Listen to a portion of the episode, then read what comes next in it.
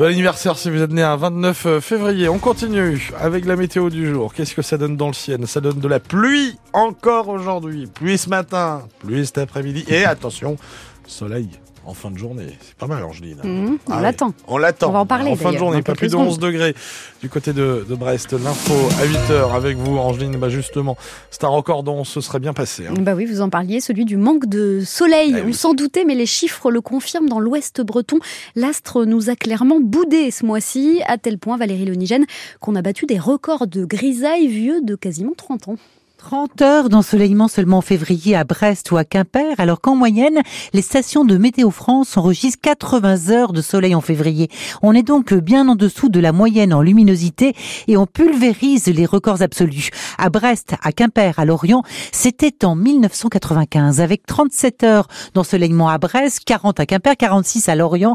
Cela fait donc presque 30 ans qu'on n'a pas connu de mois de février aussi terne dans l'ouest de la Bretagne. Plus à l'est, les records datent de 1999 pour Saint-Brieuc, 2006 pour Rennes. Ce mois de février donc très exceptionnel par son manque de soleil, avec aussi une pluviométrie au-dessus de la moyenne, même s'il n'y a pas de record. Autre fait marquant, une très grande douceur avec des températures souvent supérieures de 3 à 4 degrés par rapport aux moyennes saisonnières. Tous les chiffres et les statistiques à retrouver sur francebleu.fr. Pas de tramway à Brest pendant six semaines cet été. En cause, les travaux sur la future ligne qui doit voir le jour en 2026. Le trafic de la ligne A sera totalement interrompu dès le lendemain des fêtes maritimes, le 18 juillet, et sans doute jusqu'au 28 août. Des bus de remplacement seront mis en place. Brest, où une nouvelle gare routière entre en service ce matin, il va falloir prendre de nouvelles habitudes. L'équipement se situe à moins de 200 mètres de la gare SNCF. Il compte 9 quais ainsi qu'un bâtiment d'accueil doté de deux guichets. Un terminal provisoire, mais du provisoire qui dure au moins jusqu'en 2027. L'actuelle gare routière sera détruite dans les semaines qui viennent. L'emplacement définitif de la nouvelle n'est pas encore défini. C'est un moment historique pour les droits des femmes. Le Sénat approuve l'inscription de l'avortement dans la Constitution. La loi détermine les conditions dans lesquelles s'exerce la liberté garantie à la femme d'avoir recours à une interruption volontaire de grossesse. Ce sont les termes adoptés hier. 267 voix pour, 50 contre. Une révision de la Constitution en perspective, donc, qui ne laisse personne indifférent, Cyril Ardo. Explosion de joie des militantes féministes dans la tribune visiteur du Sénat. L'aboutissement pour elles de plusieurs mois de mobilisation qui, de l'aveu général, a fait basculer certains élus. 16 sénateurs LR soutenaient ce texte il y a un an. Ils étaient 70 hier soir. Un vote historique, dit la Fondation des femmes. Cette inscription de l'IVG dans la Constitution, c'était une demande de la gauche et des associations, reprise par Emmanuel Macron. Le président se félicite d'un pas décisif quand la France se place à l'avant-garde du progrès pour Gabriel Attal. La France écrit l'histoire en devenant le premier État à garantir le droit à l'avortement. S'enthousiasme l'insoumise Mathilde Panot. C'est un message d'espoir en ces temps troubles et de repli pour le socialiste Raphaël Glucksmann. Il faut regarder du côté de l'extrême droite pour trouver une franche opposition.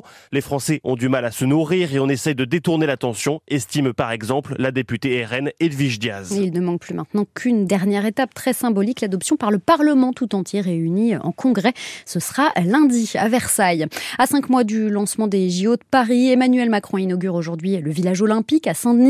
Il a fallu sept ans pour construire l'épicentre des JO capable d'accueillir plus de 14 000 athlètes et leur staff.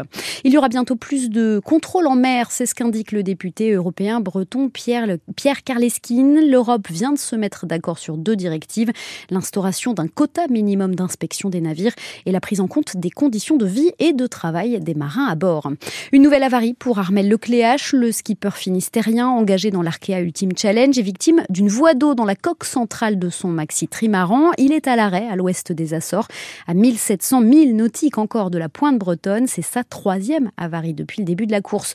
Devant lui, Thomas Coville lui touche au but. Le skipper de Sodebo devrait passer la ligne d'arrivée à Brest vers midi aujourd'hui, soit un peu plus de 51 heures après le vainqueur de ce Tour du monde des géants des mers, Charles Caudrelier.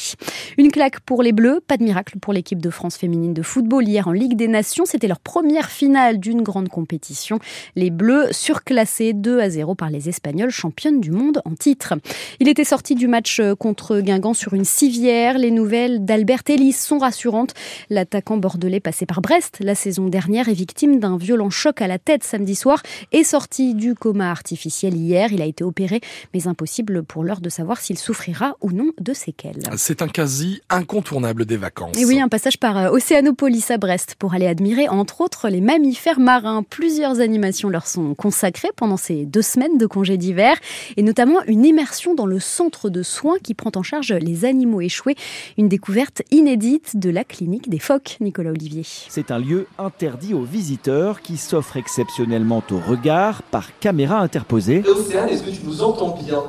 Bonjour Fabio, oui, je vous entends très bien. Océane Guillaumard est technicienne soigneuse au centre de soins. Elle est ravie de faire partager son quotidien. C'est super chouette parce qu'en fait, ça me permet de montrer aux personnes euh, ce qui n'est pas visible et c'est des animaux que j'aime. Comment ils sont agiles sous l'eau, c'est incroyable. Enfin, j'adore. Ici, nous avons donc une petite femelle qui nous vient de Tréguin. Donc elle est arrivée ici complètement affaiblie, elle faisait euh, une quinzaine de kilos. Une animation immersive qui fait entrer le spectateur dans les coulisses. Tristan Attin, responsable de la médiation scientifique et culturelle à Océanopolis. Finalement, on amène la clinique des phoques à eux. Le public est dans l'auditorium et il va pouvoir vivre un peu l'histoire euh, d'un petit phoque entre le moment où on va le récupérer et le moment, plusieurs mois après, on va le relâcher dans l'environnement. Après le direct, la soigneuse rejoint la salle pour satisfaire la curiosité des enfants. Les enfants posent beaucoup de questions qui sont super intéressantes. Combien de temps reste un phoque ici euh, Quelle quantité ils mangent Combien de dents ils ont Donc c'est super chouette. 20 phoques sont actuellement pris en charge à la clinique. Ils seront relâchés au printemps sur des plages de la mer d'Iroise. Et depuis sa création en 1989, le centre a accueilli 784 phoques échoués sur nos côtes, dont la grande majorité, 82%, ont pu ensuite retrouver leur milieu naturel.